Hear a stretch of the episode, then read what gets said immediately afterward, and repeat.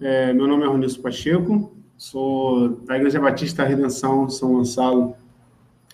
É, também trabalho no, no Viva Rio, uma ONG que tem 23, 24 anos, que durante todo esse tempo tem trabalhado sobretudo com a temática da violência, da redução da violência, é, também na área de saúde.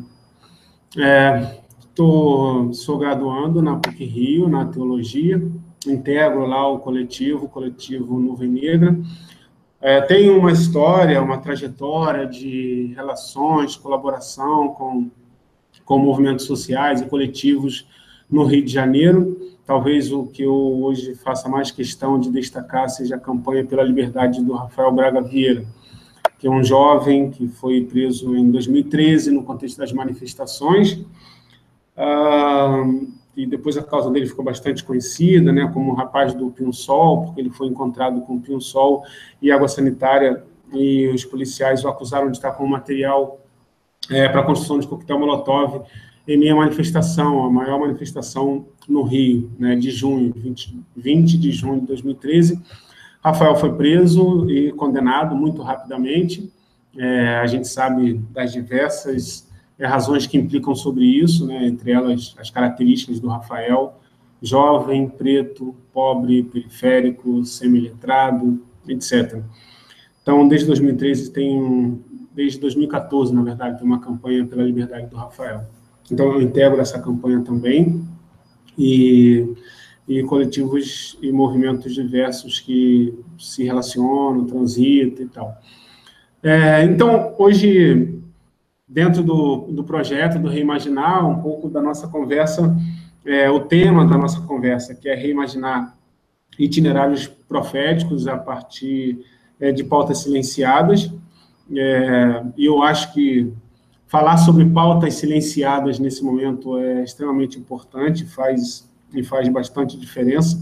Eu queria é, dialogar um pouco é, sobre isso, tem muito a ver também com a minha história e com o que eu tenho militado, tratado e pensado a partir da Bíblia, a partir da teologia, a partir do meu lugar de fé, não necessariamente a teologia é, nessa perspectiva da, é, da grande ciência, do pensamento teológico, intelectual e tal, mas na reflexão teológica de como pensar teologicamente a partir da Bíblia o nosso contexto real de, de violência, é, do racismo em particular, ou de uma maneira especial, que é muito caro né, para mim, para a minha história, mas, enfim, desses, itinerários que eu identifico com, é, com uma veia profética muito forte, desses itinerários, é, qual a possibilidade que nós ainda temos de tratar desses, desses itinerários a partir de uma perspectiva profética, influenciados é, biblicamente? É, eu tenho um, um, é, algumas anotações aqui, vou falar assim, um, um pouco delas e criar esse debate.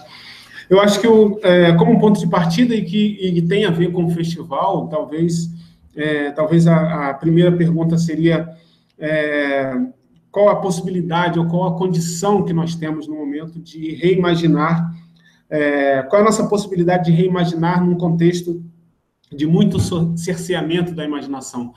É, o contexto atual parece ser um momento é, exatamente de cerceamento, de controle de vigilância permanente da imaginação.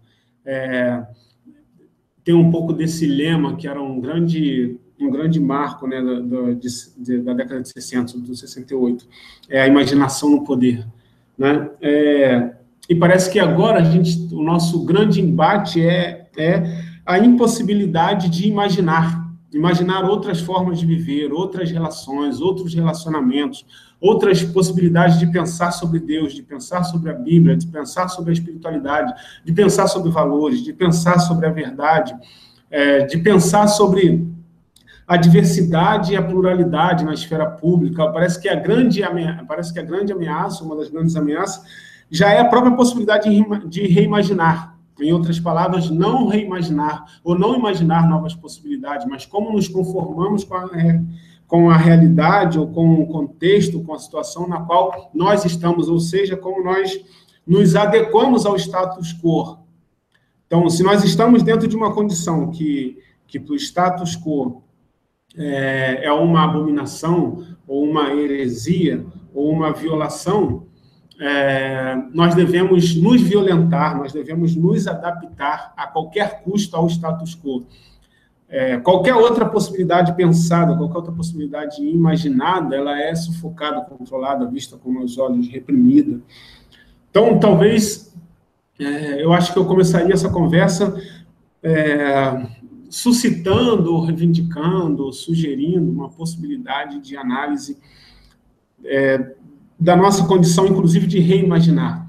É, mais do que não é reimaginar só itinerários proféticos, nem cheguei nisso ainda. É como reimaginar, como imaginar, como permitir imaginações que sejam é, autônomas, livres, subversivas, confrontadoras, críticas, é, enfrentadoras, resistentes, num contexto em que parece que a, a imaginação é extremamente cerceada. É, e aí, pensando nisso a partir do, da, da, perspectiva profética, ou pensar itinerários proféticos, é, eu penso sempre que é, os profetas sempre foram muito autênticos e muito contextuais, né? É, por a gente lidar com a Bíblia há muito tempo, de uma maneira muito natural, a gente acaba meio que vulgarizando, naturalizando é, é, questões que são tensas e intensas, que estão ali nas narrativas bíblicas, em especial aqui, para o que eu quero me referir, é, em especial do Antigo Testamento, e pensar que os profetas são extremamente contextuais. Os profetas não não se omitiram diante de pautas que se impunham, não é pautas pensadas, pautas selecionadas, é pautas que se, é, se impunham na vida. A exortação de Deus era para pautas que se impunham na vida, na, na sociedade, nas relações, nas relações sociais. Eu separei aqui algumas delas, é, é, só para contexto a gente citar. É, os profetas denunciaram a escravidão, ou a exploração do trabalho, quase que como na condição de trabalho escravo, ou no uso da escravidão, do, do servo, daquele que era feito prisioneiro e tratado como escravo, tratado como tal, escravizado. Os profetas denunciaram a condição de escravidão. É, os profetas não se omitiram, é, não se omitiram diante de contextos em que a relação era de escravidão era do serviço escravizado do Senhor, do Senhor, seja o poder, seja o rico, seja a autoridade, seja a religião, é, seja o Estado. Os profetas não se omitiram diante de condições de relações que eram marcadas pela escravidão. Os profetas não se omitiram diante do contexto da guerra, os horrores da guerra narrado, os horrores, a violência, o drama, a tristeza, a dor, é, é, causada e, e é, identificada, reconhecida. Um livro como o livro de Lamentações, que é um livro de muita dor, um, um livro muito é, doloroso, com muito, é, com muito drama, com muita tristeza.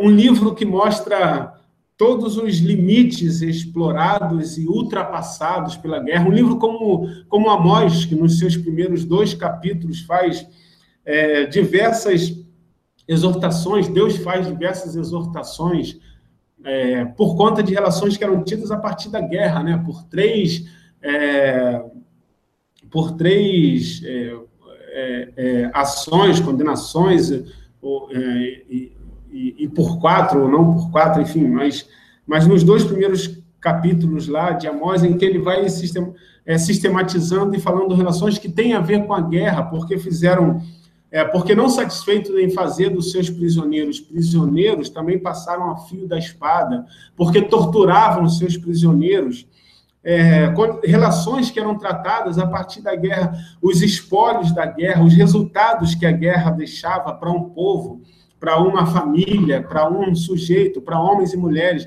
a exploração, o que vinha depois da guerra, a exploração, a execução, a escravidão. É, Amós não se omitiu diante do contexto da guerra, ou, se, ou melhor, talvez, é, se assim for melhor, é, como Deus usou Amós para denunciar e para exortar de relações que eram provenientes da guerra. Os profetas não se omitiram diante do escândalo que era a guerra, diante da injustiça que era a guerra. É, a terra, os profetas não se omitiram diante da questão da terra. Miqueias não se omitiu diante da exploração da terra, da usurpação da terra. Isaías não se omitiu diante da usurpação da terra. Ai de vós, ai de vocês que ajuntam terra, terra, até que é, até que não haja terra, espaço, casa para mais ninguém, vocês sejam os donos da terra. É, a concentração de terra não foi omitida pelos profetas. Os profetas, Deus usou os profetas. As narrativas bíblicas mostram Deus usando os profetas para denunciar a concentração de terra. É a xenofobia, quantos profetas, quase todos os profetas enunciando, fazendo enunciados, exortação com relação é, a como os estrangeiros eram tratados, como os estrangeiros eram importantes, que toda vez que fosse tratar de um estrangeiro, o povo de Deus deveria lembrar que ele foi estrangeiro na terra do Egito, foi escravo, foi usado, foi explorado, foi violentado na condição de estrangeiro, na condição é, na condição de escravizado, do seu trabalho humano usado, é, não usufruindo da sua própria produção. Então, os profetas não se omitiram diante da xenofobia, a necessidade de tratar é, bem um estrangeiro. E o estrangeiro é, é o estrangeiro, não dá, não dá para criar subterfúgios imaginando que imaginar o estrangeiro como um, integrante do povo de Deus, como é, o estrangeiro como cristão. O, o, o estrangeiro é o estrangeiro, seja sua, lá qual for sua cultura, seja lá qual for é, sua religião, qual, qual, for a sua a história, o estrangeiro é o estrangeiro. Quando você for, for coletar, é, for pegar os produtos da árvore, da sua produção, o que você sacudir, o que cair no chão, você não pegue, pegue só o que está na árvore. O que cair no chão deve permanecer no chão para que o estrangeiro, quando estiver caminhando, passando pelo deserto, cansado, com fome, ele possa ter o que pegar e o que comer. A preocupação de Deus com o estrangeiro, fazendo, confrontando o tempo todo o povo com a sua condição de estrangeiro. Então, os profetas não. É claro que nós estamos falando de um. Eu estou fazendo um anacronismo, porque eu estou falando de uma palavra é, contemporânea, mas é disso que a gente está falando. Os profetas não se omitiram diante da xenofobia, diante da hostilidade, da, é, da visão hostil, menor, inferiorizante. Né? Não sei nem se a gente pode. É, acabei de construir isso agora, nunca ouvi, mas é, esse olhar inferiorizante com relação aos estrangeiros. Os profetas não se omitiram diante da xenofobia, não se, não se omitiram diante da justiça seletiva, as muitas exortações e reivindicações é, de Deus com relação ao juiz que deveria exercer a justa justiça, não aceitar suborno, não usar dois pesos e duas medidas. Isaías fala disso, Deuteronômio fala disso, Eclesiastes fala disso. Como os profetas foram usados para poder denunciar a justiça seletiva. A seletividade da justiça que privilegia, é, privilegia é, poderosos é, privilegia aqueles que têm autoridade, que têm poder, privilegia ricos e condena sem contestação pobres, miseráveis, viúvas. Os profetas não se omitiram diante da justiça, da seletividade da justiça que impede que o pobre tenha, o, o pobre oprimido tenha acesso tem acesso à justiça. Ai de vós, diz lá em Isaías 10, um versículo famoso, ai de vós é, que aceitam que aceitam é, que aceitam subornos para para prejudicar, para julgar contra os pobres do meu povo. É, os profetas não se omitiram diante da seletividade da justiça, não se omitiram, enfim, diante da desigualdade entre ricos e pobres, da exploração, da soberba dos, é, dos poderosos e dos ricos. A grande exortação que Deus faz é, através do profeta é, Ezequiel, revelando por quais razões ele destruiu Sodoma, enquanto a gente, é, a nossa, parece que a nossa tradição conservadora guardou a ideia no seu imaginário de que Sodoma é destruída por causa da homossexualidade, da promiscuidade, Sodoma é destruída porque ela tinha, é, tinha vasta abundância de pão e não quis repartir isso por causa da sua arrogância, da sua soberba, da sua riqueza, e nunca estendeu a mão, diz o versículo, nunca estendeu a mão para o pobre para o necessitado. Os profetas não se omitiram diante da desigualdade, diante da fome. Então, os profetas foram contextuais, pensaram, é, não se omitiram diante das pautas das pautas do seu tempo. Então, é, volta a pergunta, é, como imaginar itinerários proféticos como reimaginar itinerários proféticos diante, dentro de um contexto, de um ambiente em que a própria imaginação parece não ser possível. Tudo que é pensado como alternativa, como enfrentamento, como a possibilidade de quebrar essa hegemonia opressora, conservadora, é, extremamente, extremamente elitista, exploradora, capitalista nos seus, nas suas últimas consequências, tudo que imagina a possibilidade de enfrentar essa condição é absolutamente suprimido, reprimido, controlado, é, violentado muitas vezes. É, então, nesse é, itinerário, a primeira a, a, figura que eu coloco é a figura dos próprios profetas, como os profetas não se omitiram, como os profetas foram contextuais.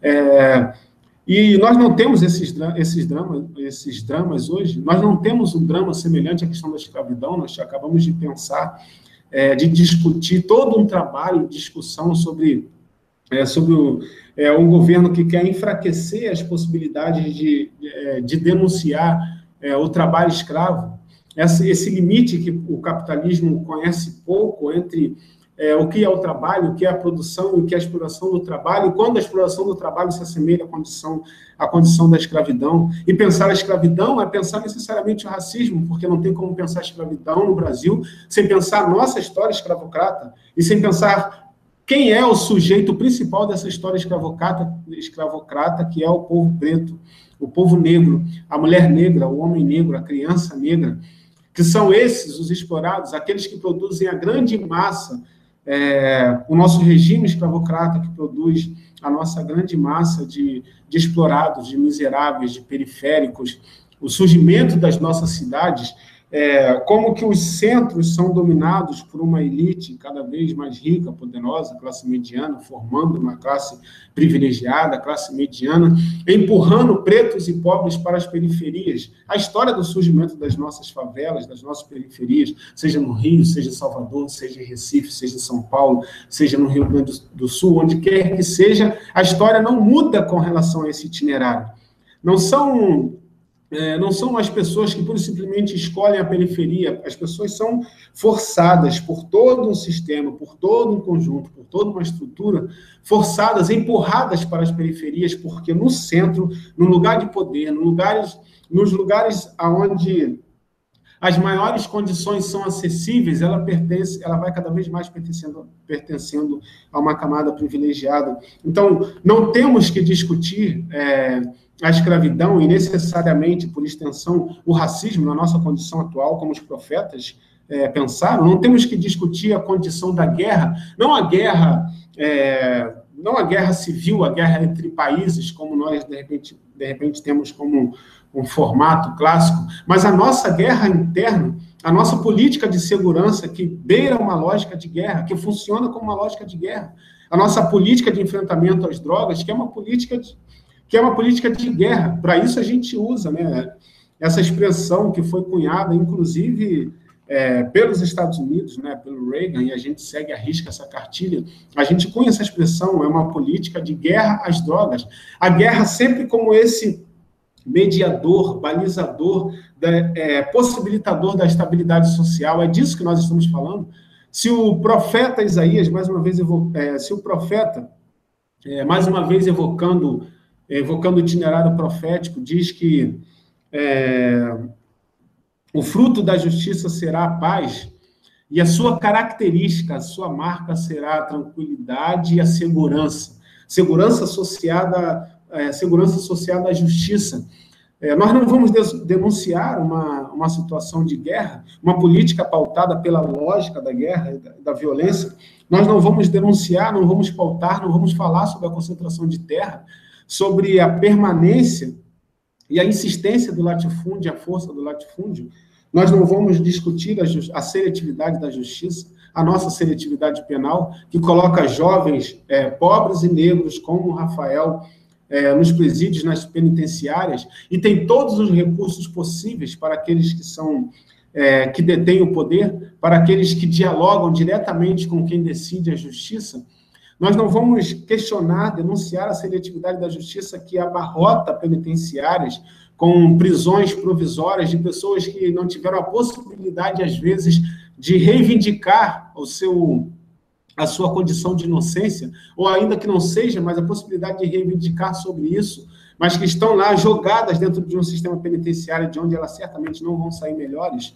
Ou e, e, muito provavelmente elas vão sair piores ou vão ser marcadas da pior maneira possível. Nós não vamos denunciar a seletividade, a seletividade penal, nós não vamos denunciar a desigualdade, nós não vamos denunciar a fome, condição na qual nós estamos é, voltando é, outra vez. Então, esse itinerário dos próprios profetas nos ajuda a pensar um pouco é, sobre a possibilidade de a gente trazer pautas silenciadas. É, e eu acho que essa expressão é acertada.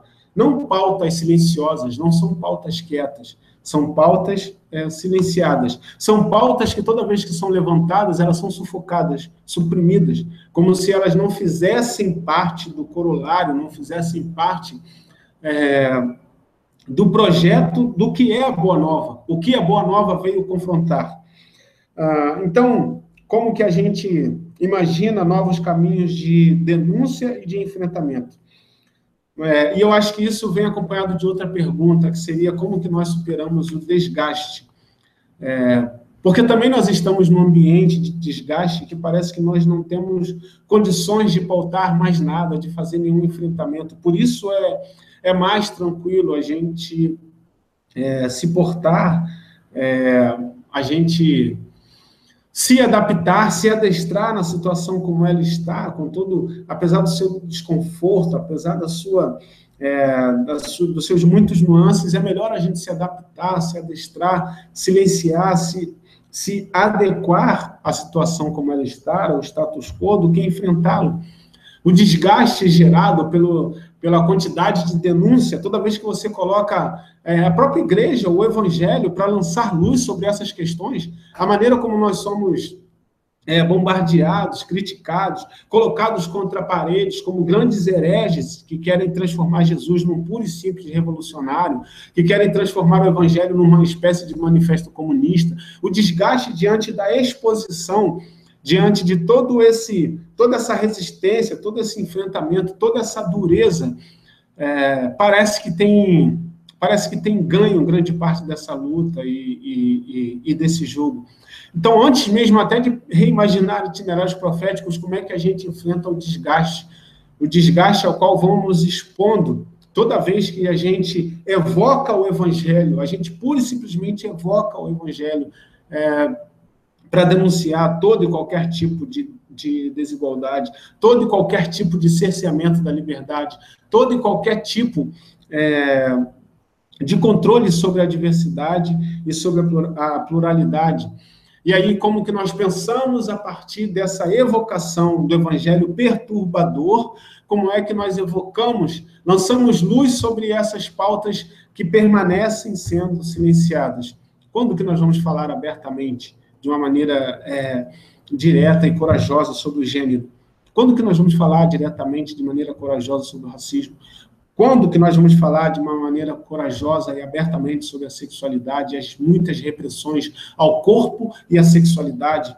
Quando que nós vamos falar corajosamente sobre o, sobre o aborto?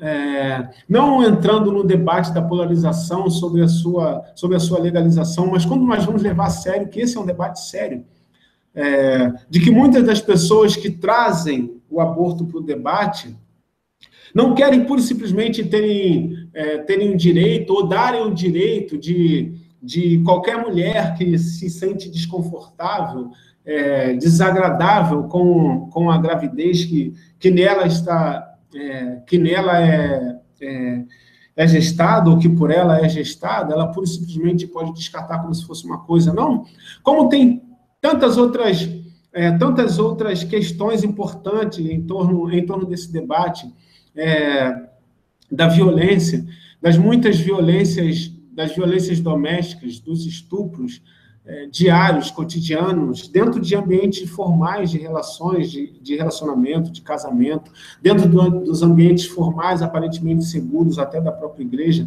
como tantas questões estão em volta desse debate sobre é, desse debate sobre o aborto, do tratamento, do acesso, do acesso ao tratamento com qualidade para a mulher que é violentada. O debate não se restringe só em tirar um filho ou deixar o filho nascer. Quais são os outros debates que estão em volta disso? Então, quando é que nós vamos falar de maneira corajosa e aberta sem resistência sobre o, aborto, pautar o assunto, levar o assunto a sério.